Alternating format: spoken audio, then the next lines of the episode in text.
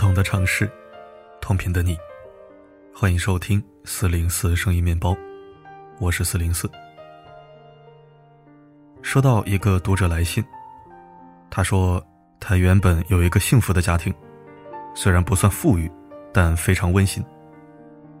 直到后来，他意外发现老公打着出差的名义和其他女人约会，他感觉整个世界都坍塌了。他们为此争吵不断，老公始终不肯供出那个女人是谁。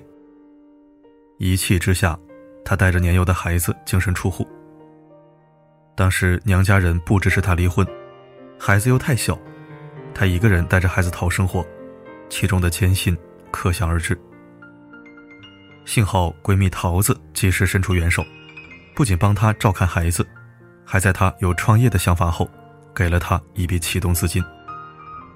正是在桃子的帮助下，她的生活渐渐步入正轨，事业越做越好，甚至在一定程度上实现了财富自由。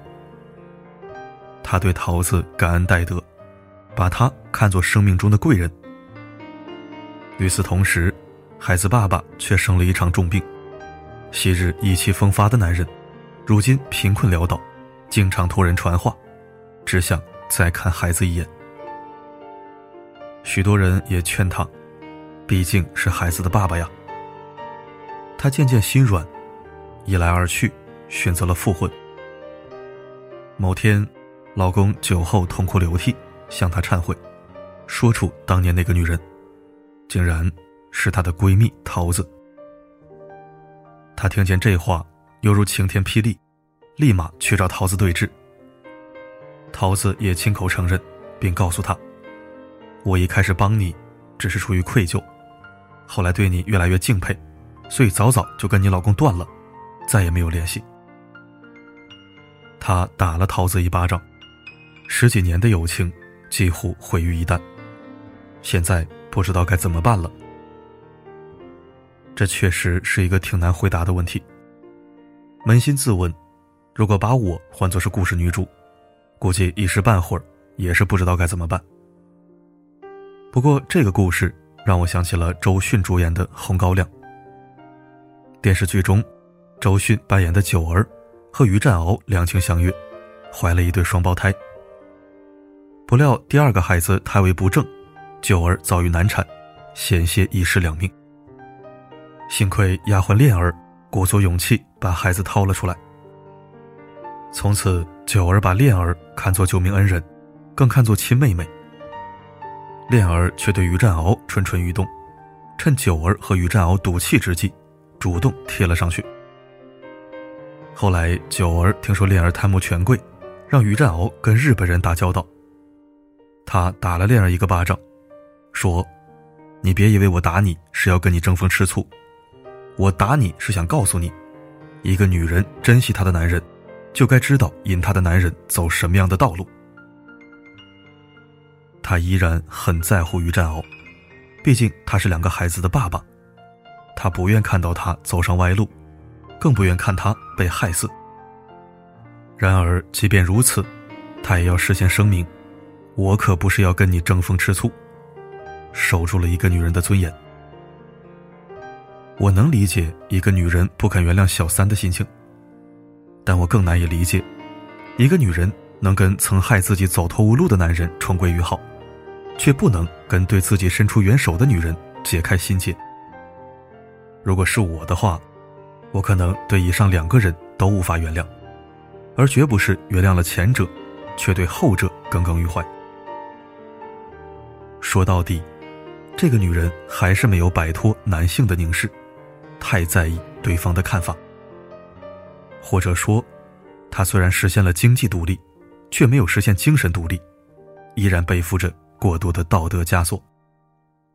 她想做个好女人，所以她带着孩子净身出户，一分不花男人的钱，独自把孩子养大。也同样因为她想做个好女人，所以她在男人贫困潦倒时，很大度的选择原谅，救他于水火。她心目中的好女人，就应该是这个样子，所以她难以接受。那个一直被他看作大好人的女人，私底下竟然有过他无法容忍的龌龊。他对女人的道德要求，比对男人的道德要求高出太多太多。对男人的道德要求，却比对女人的道德要求低太多太多。这可能会成为她一生悲剧的根源。如今，她的老公可以痛哭流涕向她忏悔，然后享受她的劳动成果。那么将来呢？谁又能保证她哪天时来运转，不会故态复萌，重新让她陷入困境？与其纠结该不该原谅闺蜜，不如重新考虑，该不该原谅老公。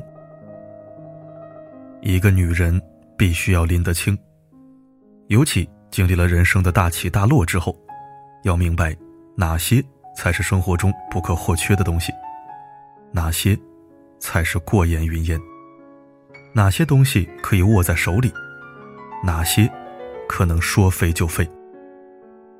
比如故事中这个女人，假如她原谅了闺蜜，最大的坏处也不过是将来见面时心头发堵。不能跟过去一样敞开心扉，原不原谅，其实都无所谓。而她原谅了曾经出轨的前夫，就等于拿着生命安全和真金白银在冒险，等于把自己的余生压在一个她根本看不透的人身上。将来有一天，假如她躺在抢救室里，等一份家属签字，究竟能不能等得到？真的不一定。原本可以全部留给孩子的财产，也说不好会如何分配。这样的风险，比闺蜜有没有睡过她男人更值得重视。我们这代人，很多从小看着琼瑶剧长大，误以为爱情大过天，把某个男人或女人的认可看作成功的勋章。可那，只能是小女孩的青春懵懂。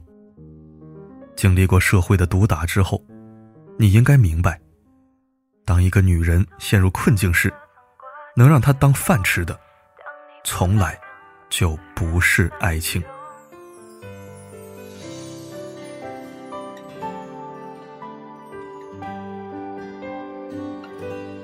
你说每次下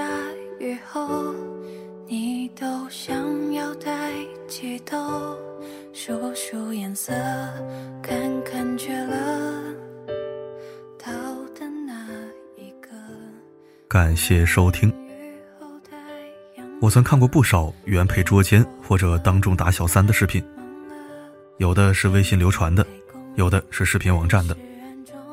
十个视频有九个都是原配追着小三打拳脚相加撕咬掐挠，却始终不动自己老公分毫。一直我就很费解，破坏别人家庭的人是可恨，但是有了家庭还沾花惹草的人，岂不是更可恨吗？妻儿老小，家庭体面，他都视若无物，放肆的践踏着责任和忠诚，尽情沉醉于偷腥欢愉。明明知道自己在做什么，还托词说什么一时鬼迷心窍。什么天下男人都会犯的错？我要是女人，我肯定想个办法让他得个心理性阳痿，药物治疗不管用那种。反正我也不可能再碰他了。或许每个女人都有自己的顾虑和苦衷，我的观点也只能算作旁观者言论，不能和实际情况混为一谈。但是不管什么样的情况，背叛者都不值得原谅。卖国贼和侵略者哪一个最可恨呢？答案应该是两个都可恨才对吧？对于文章里的故事，你有哪些看法呢？欢迎在评论区和大家聊聊。好了，今天的分享就到这里，我是四零四，不管发生什么，我一直都在。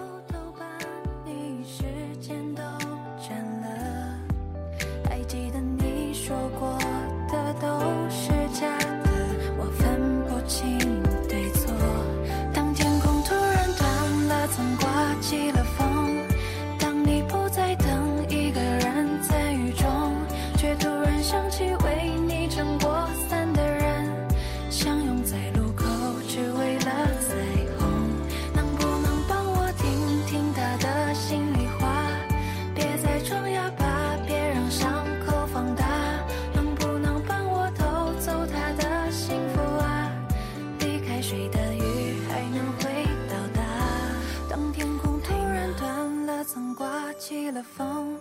当你不再等一个人在雨中，却突然想起为你撑过伞的人，相拥在路口，只为了彩虹。